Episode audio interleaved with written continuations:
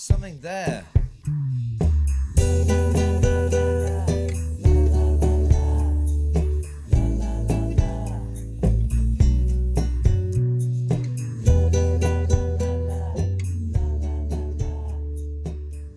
那我们今天很开心，请到了胡元明，呃，他是 MIT 的图形学的博士，过去十多年吧，应该说一直是在做图形学相关的事情。然后最近呢，刚发了一个 AI 生成 3D 的产品，叫 Meshy，他就是也是 Meshy 点 AI 的创始人啊。渊明跟大家打个招呼。嗨，大家好，我是渊明，很高兴今天能和大家一起交流分享，也感谢曲凯老师的邀请。对我们今天其实。最主要呢，请渊明来就是想聊一下整个的图形学，包括 AI 生成图片、视频、三 D 这一整套的一个大的逻辑跟发展的脉络。然后，尤其是 AI 生成 3D 这块，是渊明现在比较核心在在做的这么一个事情。所以我们可能会深入的聊一下 AI 生成 3D 这件事啊。然后，你最早其实是在国内读的本科是吧？就是学技术。对，呃，我是一三年到一七年是在清华的姚班学计算机，然后本科毕业以后呢。就到了博士那边，麻省理工学院开始读博士，嗯，然后读博士，呃，也比较顺利吧，呃，四年不到，三年半左右就博士毕业了，那是非常非常快。对，是是挺快的。然后毕业以后呢，两年半的时间呢，在一直就是做图形软件这方面的产品和创业方面的工作，所以我觉得我可能比较有意思的经历就是学术界和创业界这两边的事情我都知道一些。嗯，你本科其实就在做图形学了吗？对，到底什么是图形学？哇，其实大家最早对于图形学的理解就是真实感渲染。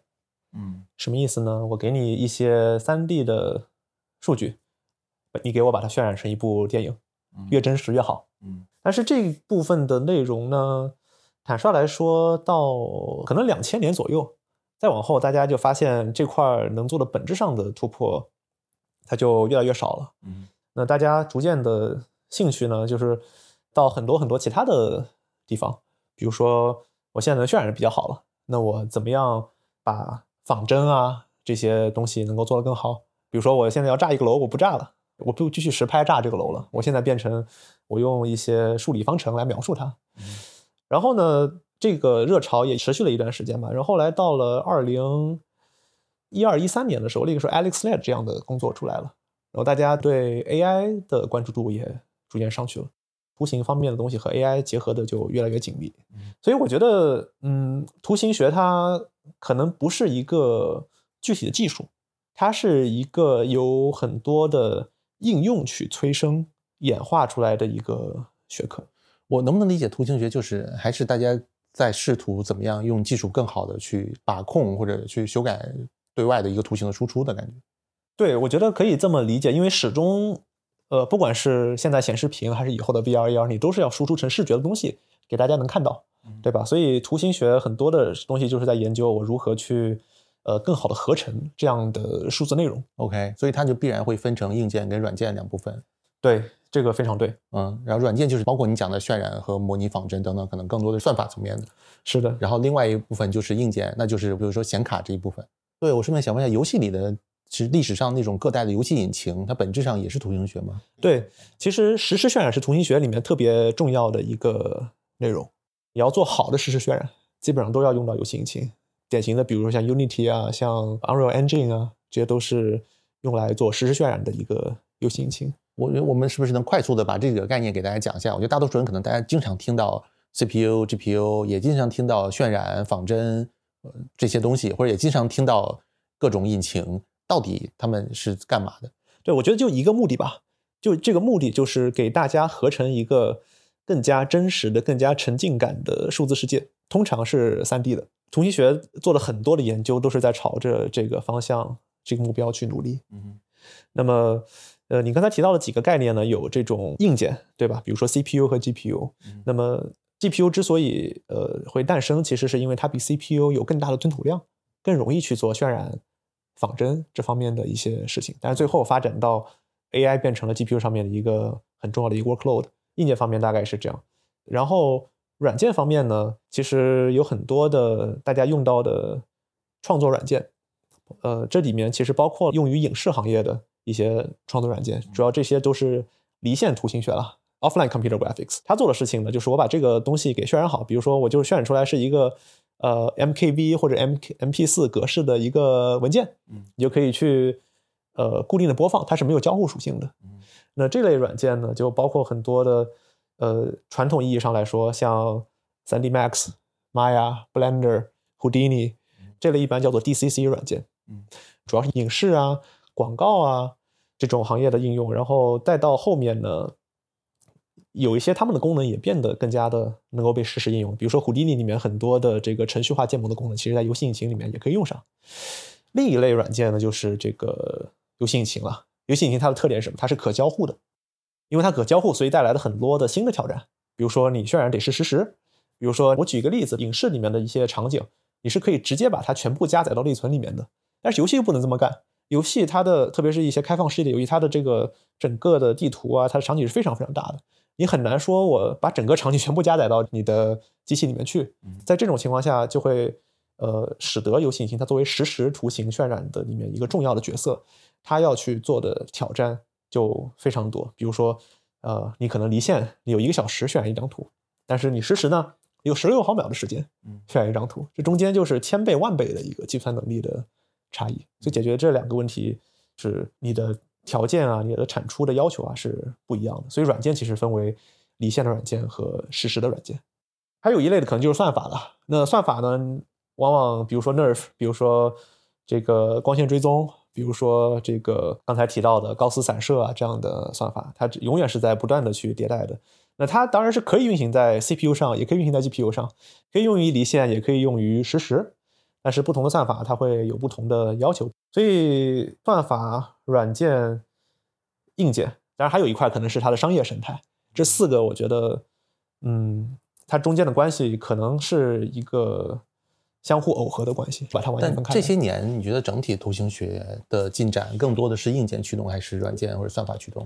很好的问题，我只能说它是相互的。嗯，就是硬件和软件它的发展永远是处于一个这种相互迭代的状态。我们就举这个 GPU 诞生这个例子吧。当你有了 GPU 以后，呃，大家突然发现能渲染的东西变多了。我以前可能渲染五个三角形，我现在能渲染五百个了，五千个、五万个，对吧？我就可以有新的软件和算法去利用好这个硬件给我提供的这样的资源，去把这个东西给它渲染出来。那么，当你的算法需求逐渐变高了以后，那硬件它可能说：“哎呀，我现在不行，我只能渲染五万个三角形，但是我的软件里边要要求我能渲染五百万个，那怎么办呢？它只能不断优化这个硬件。”在摩尔定律的不断推动下，它硬件可能是越来越厉害、越来越猛的。那么有了这些硬件的更新以后呢，那算法又会去想，哎，是不是我可以做点什么别的，整点花活？因为大众对于游戏的画面的需求呢，它其实是不断的去抬高的。由于你需求不断的提高了，那它的硬件和软件总会去不断的迭代。所以你可以认为它是一个这个左脚踩右脚，一步一步爬得越来越高这样的一个状态。是。哎，我们刚才其实提了一堆渲染，所以能不能再简单解释什么是渲染啊？对，渲染其实是一个很经典的任务。它做的事情呢，就是你的场景里面有一些 3D 的模型，那你现在想把它渲染成一张有真实感的 2D 的图像，其实它就是在做这个事儿。这个事儿有什么难的呢？因为你在呃现实世界中啊，你这个光线会在这个场景中不断的弹射，比如说。当你去打开一盏灯的时候，并不是只有这个灯照到的地方它会变亮，嗯，你是整个房间都变亮了，嗯，为什么呢？因为这个灯发出来的光子，它照亮这个物体以后，这光子它会继续的在整个空间里面去传播，所以这带来了巨大的计算量。那么这就带来了很多渲染算法方面的研究，比如说光线追踪，比如说光栅化，他们所做的事情呢，都是希望在尽可能少的硬件资源前提之下。我把这个场景渲染的更加符合人类的视觉系统。就渲染其实最直接的就是光，对，最直接的就是光线的传播。当然，光线传播这个是非常复杂的一个问题。嗯，因为光线它如果遇到物体表面的时候，它会根据这个不同表面的属性。大家可能在以前学过，表面有这个镜面反射和漫反射，对吧？但实际情况可能比这个更复杂一些。它可能有一些很多材质，它是介于镜面和漫反射之间的，甚至有透明的材质。甚至呢，有些材质它会有一些花纹和纹理，比如说咱们房间里面这些大理石啊，这些木板啊，它其实是特别复杂的一个问题。当你去越来越精确的去建模这种光线传播的方式了以后，那你就可以越来越精确的去还原整个数字世界它呈现在你的观众眼前的样子。对，我好像大概摸到点门路。就本质上来讲，肉眼看到就是一张图，对吧？这张图里面有无数的像素点，然后呢，其实光最后它呈现出来的也就是当时那个像素点位的一个效果，对吧？什么颜色，然后什么样一个形态，然后最终人眼把这个整个图片吸收以后，它在脑子当中形成了实际的一个类似仿真的这么一个结果嘛？对。你可以认为渲染这个事情呢，就是在做光线传输的仿真。是，嗯，哎，但我好奇的一个点就是，你看我们说渲染、说图片、说图形学，但好像很少提到图片本身，对吧？都是在讲视频、讲三 D，这个是为什么？就比如我一键修图，算不算在做渲染？一键修图 不算做渲染，那这个区别是什么呢？我我也可以改它的光影效果。对，呃，很好的问题。你如果只是一个二 D 的问题，那它一般大家不会认为它是做渲染。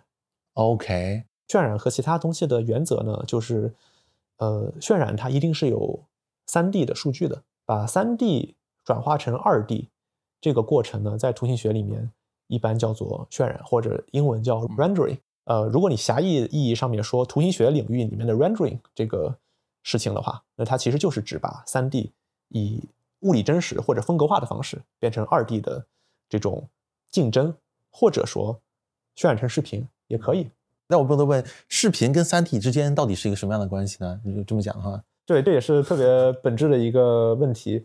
这个问题其实很大，我们要不把它聚焦在 AI 生成视频和 AI 生成三 D 上面，这样可能更具体一些。视频和三 D 它最直接的一个关系，可能是大家会觉得，如果说我能生成一个绕这个物体转一圈的视频，我是不是就可以通过这样的所谓的一个。环绕视频把这个物体给用三 D 重建的方法给它重建出来，嗯，这个是的。为什么会有人觉得如果 AI 生成视频能解决了，那么 AI 生成 3D 也能解决？嗯，很多学术界的朋友，还有也有一些在创业的人，他会这样去想。我自己的观点就一家之言，我感觉这样其实有点绕路了。其实你有一条更好的路线，去直接从通过 AI 去学习 2D 和 3D 数据，你可以直接。不用这个 AI 生成视频的方法去生成 3D 的模型，呃，那具体到视频和 3D，它们俩有什么区别呢？我觉得可能比较让人头疼的事情是，3D 它的表达的格式和视频比起来更加的复杂。比如说 3D，你表达一个 3D 物体，它有很多种表达的方式，你可以用神经辐射场，用 Nerve，可以用 Point Cloud，用这种点云。点云是什么呢？就是空间中一个一个点，那你可以用很多点把这个。三 D 物体给表达出来，就像你可以用很多像素把二 D 的图像给表达出来一样。你呢还可以用体素，体素就是三 D 版的像素。我不知道大家有没有玩过 Minecraft，它其实就是一个方块一个方块，你可以把这个物体堆出来。但我能不能理解体素是一个更大的点云的感觉？呃，体素和点云唯一的区别就是体素它是规则分布的。你就想象体素是什么呢？就是你有一块豆腐，你要把这个豆腐呢给它切成。一块一块的豆腐丁，嗯，你会怎么做？横切一百刀，竖切一百刀，然后再水平的切一百刀，嗯，对吧？那你这样就得到了一百乘一百乘一百，一百万个小的豆腐丁。那它是非常规则的一种表示方式，嗯，呃，体素有什么好处呢？它对计算机体系结构是非常的合适的，嗯，因为计算机体系结构特别喜欢这种横平竖直的东西，并且呢，它和神经网络也是非常适应的，因为你在去做。二 D 的这种神经网络的时候，你的图像就是二 D 的这种栅格，嗯，横多少行多少列，对吧？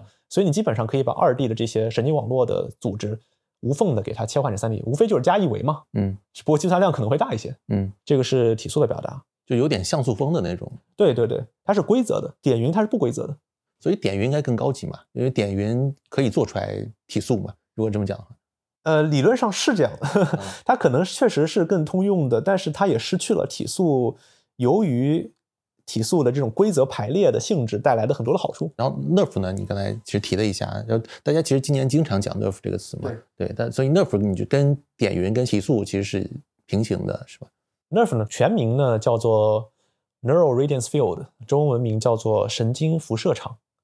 它做的是什么事呢？它是用一个神经网络去表示。这个场景里面的每一个点，从不同角度观察时候它的样子，因为这个场景里面每一个点它都有自己的不同角度看上去的样子。OK，但是这个数据是很大的，对你需要一个东西去压缩它。神经网络恰好就很适合做这个事儿。OK，所以这是为什么神经辐射场是大家现在经常研究的一个东西。嗯呃，和神经辐射场很相关的一个东西叫做高斯散射，大家一般会把它认为是 Nerf 的一个替代品，或者说有些情况下是一个升级的版本。其实高斯散射呢，它就和神经网络没有任何关系了，嗯它就是用一堆在空间中的点，然后每一个点呢有自己的，应该你可以认为它有一定程度的方向性和大小。那所以它就也可以像神经辐射场一样，表示一个场景的 3D 的信息。嗯点云其实和高斯散射也有一些关系。其实你可以认为高斯散射是一种点云，嗯但是一般来说呢，点云它的数据的表示的形式呢，它就是一些独立的点。大家也比较少在一个点云上面直接去优化这个点云，让它能够去还原整个场景。一般点云就是通过一些算法直接给吐出来，直接这个作为算法的输出给输出出来的。嗯但是高斯散射有一个优点是，你可以不断的去微调它，不断去调整它，去在上面做优化。但其实呢，在实时图形领域 （real time graphics），比如说你玩游戏的时候，大家最常用的呢是三角网格。什么是三角网格呢？就是我用一堆三角形把你的模型给表示出来。那么在传统的渲染管线里面，大家一般是以三角形为单位去进行渲染的。这个三角形可能会非常非常的小，非常的细微。嗯然后光有三角形还不够，一般来说，大家还会有表面的贴图，贴图就决定了它表面看起来的样子。比如说，我送你一个圣诞礼盒，那它的三角网格可能就是假设它是一个完全完完全的立方体，那它立方体有六个面，对吧？但是每个面它是一个正方形，怎么办？我每个面给它斜切一刀，就变成两个三角形。那所以呢，我其实可以用十二个三角形去表达一个立方体。我现在突然有个想法，我是我觉得你们搞这个的应该几何学、什么线性代数都要学得非常好。你说的非常对，我太复杂了，我线性代数好像 考了六十分。呃，其实线性代数是图形学里面最最关键的一个基础要用到的科学。嗯这样，呃，当然没说完，就是这个三角网格可以表达它的几何，然后它表面的这个花纹是用纹理贴图去实现的。明白。然后但刚才有一个没讲，就是 mesh。然后你们肯定是用的 mesh 嘛，是吧？呃你们叫 mesh 点 AI 吗？呃，对，讲 mesh 就是三角网格，哦，但是 mesh 呢，它除了三角网格以外，还可以是四边形网格，还可以是五边形网格。OK，这个是非常复杂的。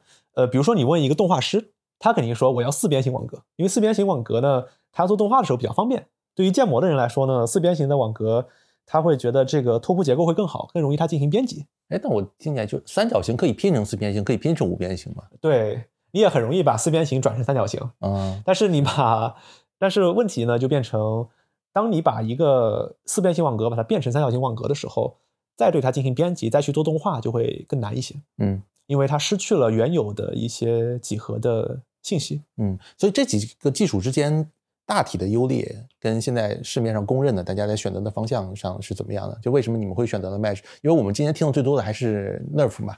对，嗯呃，就首先我们叫 Meshy AI，倒不是说我们的技术上面用了很多 Mesh 相关的东西，啊当然肯定也有，因为呃做图形的人肯定没有谁是不用 Mesh 的。嗯其实呢，虽然现在有很多新的表达方式，但是主要大家用的最多的还是三角网格。嗯这个就包括你玩的手机游戏，那么大家还是会用三角形的网格去表示里面的道具啊，一些角色。嗯呃，当然你可能也看到一些创新者他们在尝试把 Nerf 或者高斯散射这样的东西给放到游戏引擎里面去。嗯呃，这样带来的一个好处呢，就是说你可以把一些真实世界中捕获的一些东西给放到游戏里面，这其实是很有吸引力的。嗯但是它距离真正的在主流的游戏里面发挥很大的作用，还需要时间。我觉得以后可能是这样，但是在也许五年的时间之内吧，它还不会是主流的表示方式。嗯，我们今年其实聊了一些 AI 生成 3D 的公司，然后尤其是在上半年的时候，感觉大家呢都比较纠结于说，呃，就是一个点，就是它不能进所谓的管线，对吧？就是这个东西生成出来以后呢，它不具备里面的那，我粗浅理解里面要有一些那个网状的什么点格之类的。你你说的很对，就是它最后输出的东西一定得是 Mesh，才能够和现有的图形的使用场景去吻合。就才是可编辑可控吧，对吧？才能有这个。呃，可用可用。所以今年一整年的整体的技术进展，你觉得怎么样？因为我们其实不断的还是看到一些技术上的突破和一些新的开源的算法出来的。对，我觉得真的进展的非常快。就我在这个行业也有一段时间了，我从来没有看到说大家如此猛烈的研究这一个问题。这个问题就是 AI 生成 3D 内容。嗯，那进展快也是因为大模型带来的吗？我觉得大模型在这里面的贡献可能没有那么大，坦率来说，因为 large language model 更多的是一个语言方面的模型。嗯，那么反倒是像一些开源的图像的模型，比如说呃 Stable Diffusion 这样的模型，其实给大家提供了很好的科研的基础设施。OK，嗯，因为很多的人在做这个事儿的时候，他就是把二 D 的这种生成模型呢给升维做到三 D，所以呃，像 Stable Diffusion 这样的开源的二 D 模型，反倒是给学术研究带来了很大的价值。嗯，所以你看，像我们都知道，就是 AI 生成文字或者生成图片等等，它本质上还是一个概率的模型吧，对吧？然后生成视频其实也可以理解，就是像素的一个概率的延续，对吧？那三 D 呢，也是类似的吗？呃，好问题，三 D 是的，三 D 基本上。你可以认为它是二 D 的一个未来的方向吧。二 D 有两个方向嘛，第一种你加上时间维度变成视频，对吧？第二种你加上空间维度变成三 D。但是虽然说它的思想上是这样，但是当你真的要去解决这个问题的时候，你会发现三 D 会带来很多额外的挑战。嗯，就比如说，呃，二 D 你生成一张图像，我们就举例五百一十二乘五百一十二，这个分辨率还行，对吧？但是你如果真的要去搞一个三 D 的。五百一十二乘五百一十二再乘五百一十二的这样的一种表示，那这个计算量是非常非常高的。嗯，所以大家就得另辟蹊径，去在这种有限的计算资源、有限的数据的情况下呢，带着镣铐跳舞，去想好的算法。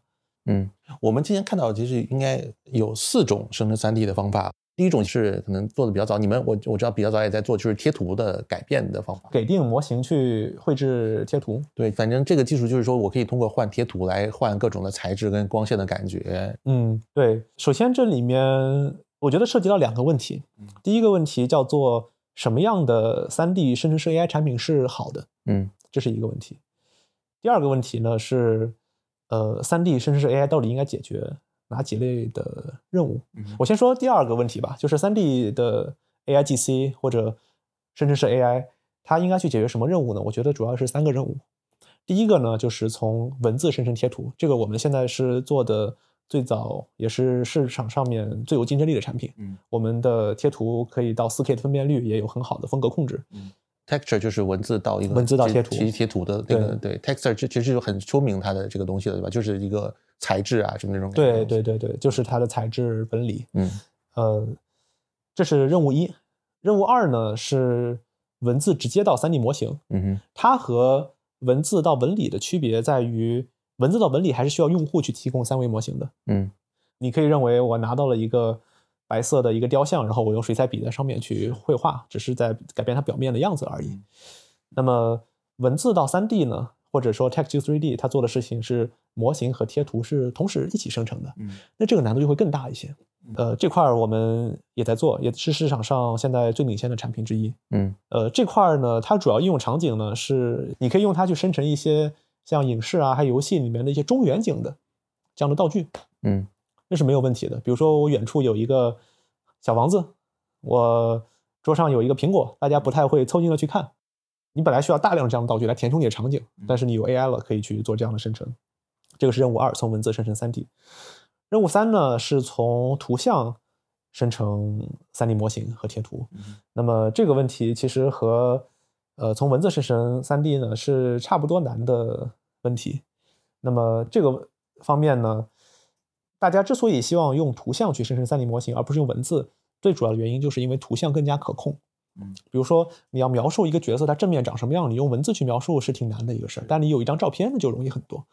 那么这一块儿其实在做的学术界的研究是也是很多的，然后我们也有一个产品在线上，当然这个可能不是我们最近主要花精力去做的事情了。嗯，哎，之前其实传统的一是说我可以，比如说电商场景里面，他把一双鞋。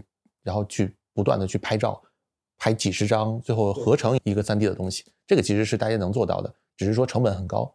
这个就属于三 D 重建了。嗯，呃，其实成本也没有那么高。这个技术十年前就很成熟了。嗯，就是你拍一堆照片，但是它对你照片的要求是很高的。嗯，那你得是。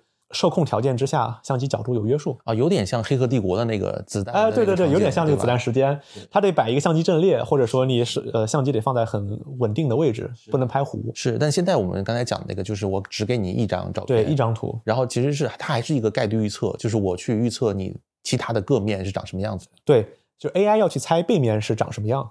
那这个它怎么猜得到呢？它首先要先理解这张图是什么吗？还是怎么样的？呃，这是 很多人会问的问题。呃，首先他会去尝试理解它的正面是什么样，然后呢，你的 AI 在训练它的时候呢，它的数据集里面会有一个叫做多角度数据集。嗯，这个多角度数据集呢，它就是我不是单张图片去训练，我是把你的正面和背面一起训练。嗯，呃，我给你正面，你出背面；给你背面，你出正面。所以它这样，呃，就可以通过你的正面的图像呢，去预测出来它的其他角度看到图像是长什么样。嗯，哎，但。这一块大家一直都在讲，三 D 现成的数据跟资产还是相对比较少，很少。对，所以它就是数据上是一个最大的局限嘛？目前，目前来看，确实是的。我给你举几个具体的数字吧。嗯，比如说二 D 的数据集，像 Lion，它有五十八亿五千万张图，这是一个巨大的数据集。嗯，但是你如果看，比如三 D 模型的数据集，呃，你如果去看 Sketchfab 这样的三 D 模型的网站，它也只有五百万个模型。嗯，你想。五百万和五十亿，嗯，中间差了有三个数量级，嗯，而且还不是那些 Sketchfab 的数据，你就能直接用，人家有版权问题，对吧？所以这里面数据上的差距是很大的。是，但它其实另一方面说明了说，因因为我觉得三 D 这个东西它还是一个 To B 的一个事情，对吧？大家更多的时候是在做游戏或者做一些其他的建筑等等的事情，但是图片跟视频有 UGC 的一个事情。三三 D 其实是很少有 UGC 的概念的，是 这个也也是我们想的比较多的一个事儿，就是呃，坦率来说呢，三 D 资产的市场只有二 D 资产市场的，取决于你统计口径吧，大概可能是十分之一到二十分之一的规模。目前来看，呃，至于三 D 有没有 UGC 呢？我们其实也做了一些探索，呃，有的地方是有的，就比如说在游戏里面，我们做了全球第一款三 D 的 AIGC 的手游，和我们的合作伙伴。我们提供的功能呢，是你以前在游戏里面穿的衣服啊，都是和美术老师提前画好，你去选择。嗯，但我们现在可以，你输入提示词，然后我给你把衣服给画出来。这个就是一个典型的 UGC 的场景，并且其实 UGC 的场景呢，还更适合 3D 的这样的技术，因为现在 3D 的技术还不太成熟。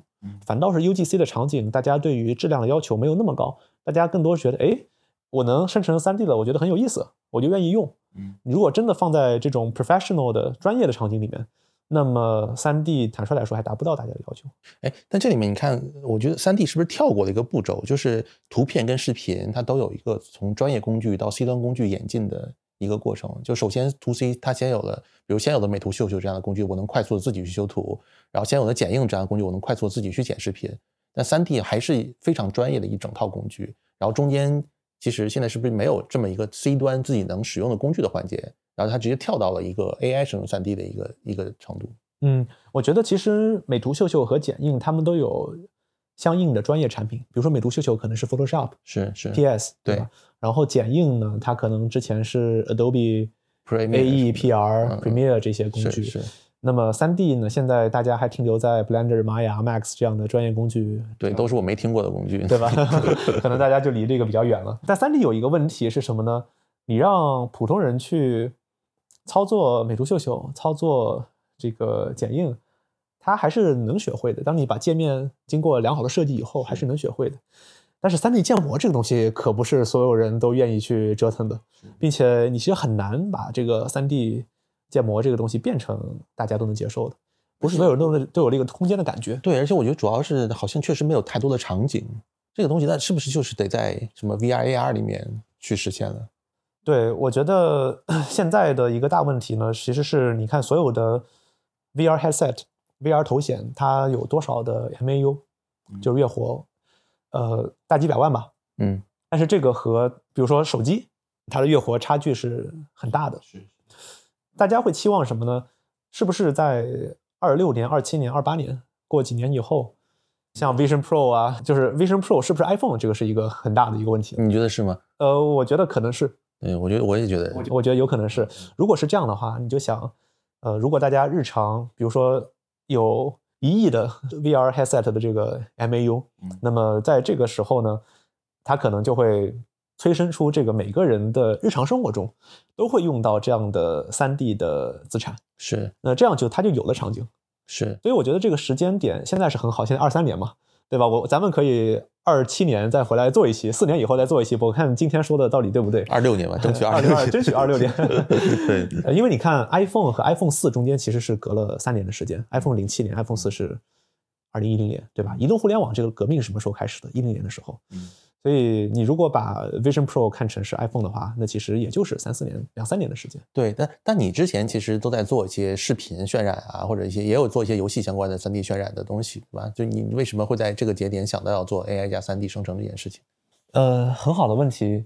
其实呢，我自己的经历呢，有这么一个转变吧。刚才也提到，我最早的时候，我是一个非常正统的图形研究者。嗯。什么叫正统呢？就是我不咋信这个数据驱动这套方式。OK，我更信渲染方程，更信牛顿、麦克斯韦、拉格朗日给我们的一套线性代数。对，就线性代数的一套。然后后来做着做着呢，我也意识到这种尝试去精确的刻画世界的方式，它本身是有一个局限的。就比如说这些方程，有很多东西你是很难去，甚至你都很难去测量，也很难去建模它。是。那在这种情况下。有的时候，数据去驱动它，反倒是一个更好的方式。我在整个读博士的期间，我就既做图形学方面的东西，也去做图形学和 AI 的结合。呃，这块儿可能有个五年的时间，改变了我的看法。你看，我最早做科研是二零一六年，现在七年过去了。那我现在就有一个独特的、属于我们团队的机会，也是属于我的机会，就是我既熟悉传统图形这块儿，又熟悉人工智能这块儿。然后呢，在他们中间恰好又有一个商业化上面听起来很有希望的一个事情，我们相信这个事情它是有市场需求的，而且我们整个团队在这个里面，我想是非常有竞争力的，所以我们现在非常坚定的去做 AI 生成 3D 内容。你刚才提到你你看到的一个很明确的市场需求是什么？是更多是游戏行业吗？还是？我觉得是从传统的图形行业来说，不管是游戏还是影视。大家对于三 D 模型的需求是永远存在的。我去问过一些公司，我给你举几个数字吧。第一个呢是三 A 游戏，它里面的成本有百分之五十都是三 D 美术，特别是越是这种开放世界的 MMORPG 啊这种游戏，它里面需要的资产越多，它做资产的成本就越高。嗯，那现在这些资产是怎么做的呢？它可能外包给一些资产外包公司，一千块钱一个人一天，那你做一个游戏里面的剑盾牌，搞个两周。就是一两万就放进去了，一些这个制作更精良的角色，它可能成本会更高。嗯，所以整个游戏行业、影视行业，它对于这种三 D 资产的诉求是是挺高的。整个的，如果你只是看这个专业的市场啊，大概是一个三十到一百亿美金的一个市场。那当然，这里面你作为一个 AI 生成的三 D 资产，你不可能一下子把它全部给吃掉，对吧？你肯定能找出一些细分的一些地方。先去在这些地方去把它打透，哪怕你就是你占一百亿的市场百分之一，那也足够做你做一个 Mid Journey 级别的一个产品了。对我刚才就想问你，你觉得三 D 这个技术它到 Mid Journey 或者 SD 的那个程度大概需要多久？然后还有哪些挑战？对，我想从市场和技术两方面来说吧。市场就是咱们刚才聊到的，现在其实消费级别的三 D 的需求的市场还比较少。嗯，比如说。我发给你一个三 D 模型，你知道怎么打开它吗？你应该打不开。这个就是现三 D 的消费级市场的现状。那这个什么时候会改变呢？我觉得也许二六年，等到可能一些愿意尝鲜的人人手一台 Vision Pro，或者说呃小米版的 Vision Pro 能够普及了以后，大家不会再去满足于就是看图片视频，对吧？那么大家肯定会去希望去看。可交互的三 D 的内容，这个时候就会有大量的一个需求和供给的一个差别。所以市场方面，我觉得两三年时间，乐观来看。技术方面呢，我觉得我们只解决了百分之十的问题。现在我们 AI 生成的三 D 模型还有很多问题没有解决。专业点说什么 UV 啊、拓扑啊，呃，它的生成的模型的质量啊、贴图的质量、可控性啊、速度啊。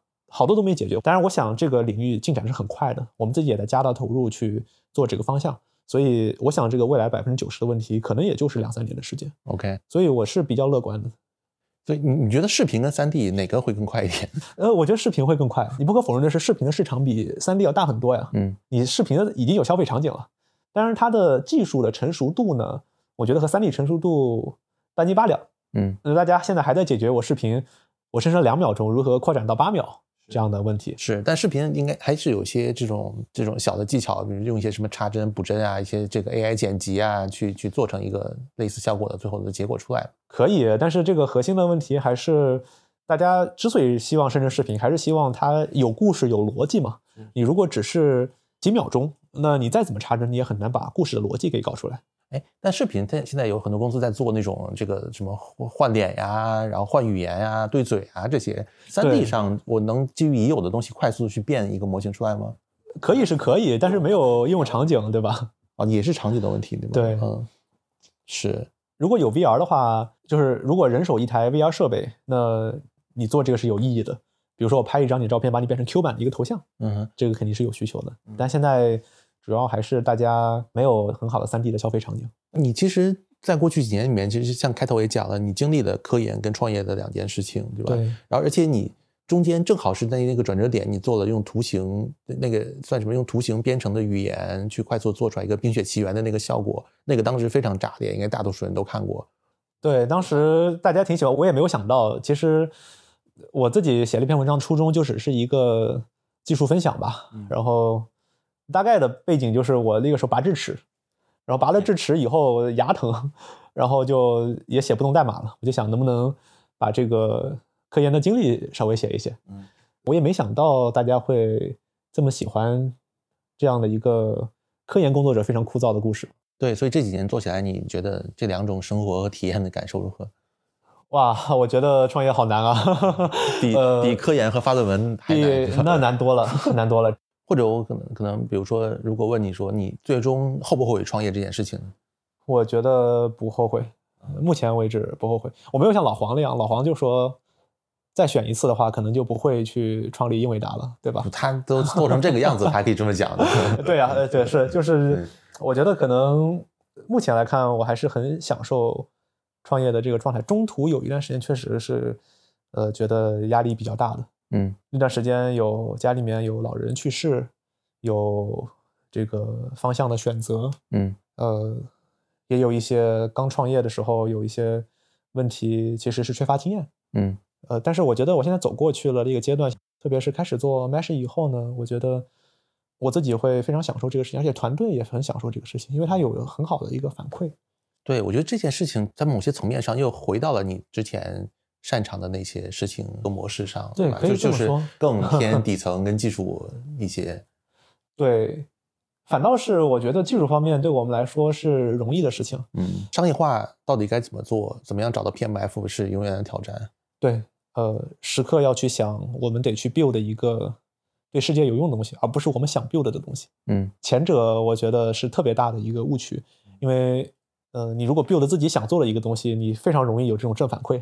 嗯，你很容易，我今天写了一个什么 code，然后就自己开心，呃、自己很开心，对吧？嗯、但是你如果朝更远的时间去想的话，你会发现很多问题是没有一个好的答案的。是 AI 这波里面，其实有非常多的教授或者这个 PhD 学生啊，什么就做科研的过来创业啊，你你你有什么建议给他们吗？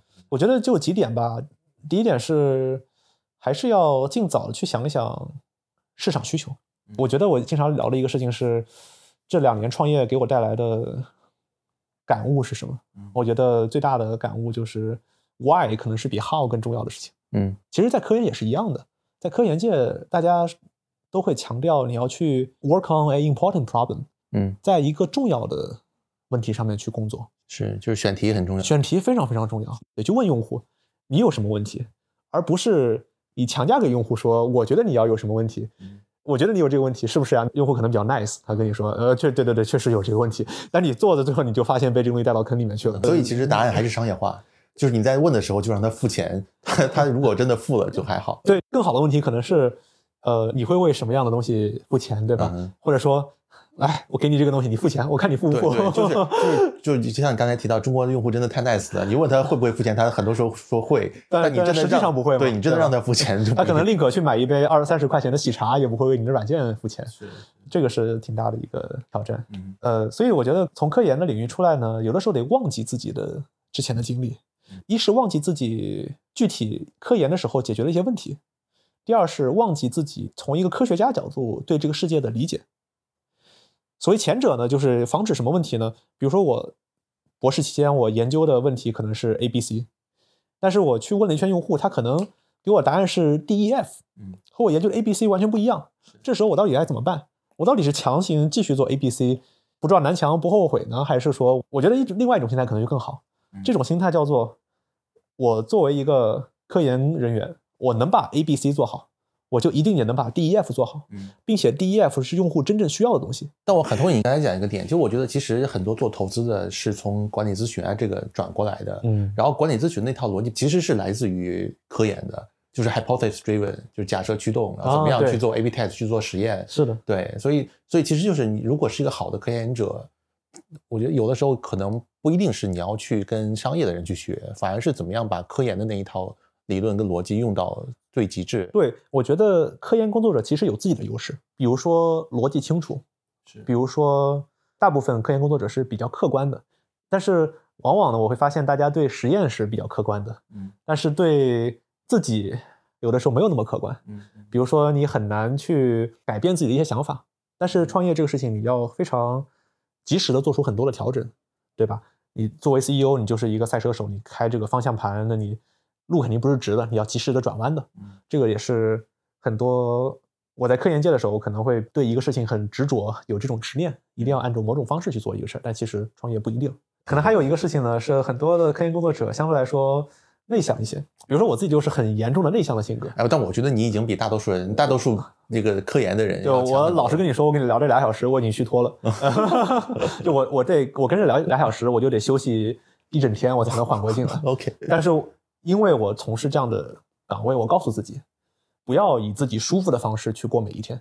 你要不断的走出自己的舒适圈，去做自己没有那么舒服的事情。有的时候，你没有那么舒服的事情，反倒是对整个团队、对整个公司、对所有利益相关者更负责的事情。是这个过程可能是痛苦的，但是你不去逼迫自己做这些事儿。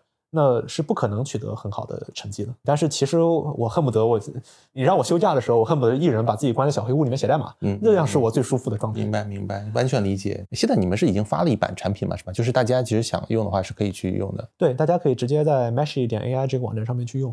是，但我觉得反正 AI 生成三 D 听起来是一个需要延迟满足的事情，但你在做的是整个世界的一个基石，我觉得这个肯定是可以这么讲的，对吧？嗯，我觉得这个其实往愿景的层面说，我们就是希望每个人都能去创造一个自己的虚拟世界嘛。这个和咱们一开始说的图形学是一门帮助大家创造更好的虚拟数字世界的学科，是非常吻合的。这也是很多人的一个呃梦想吧。每个人都希望说一句话就能把整个世界给创造出来。对我觉得现在这个时间点是很好的一个机会，而且 AI 生成三 D 也是解决这个问题最重要的途径之一。哎，上帝是不是第一句话说的是要有光啊？很对，对，上帝说要有光，所以我们先解决了渲染的问题。要有光以后呢，那就得去有这个山川，有这个森林，对吧？这个就是 AI 生成内容的问题。是是是是，对。那我们就谢谢袁明啊，好，谢谢曲凯老师的 Podcast，也特别开心能够和大家分享这些内容。嗯嗯。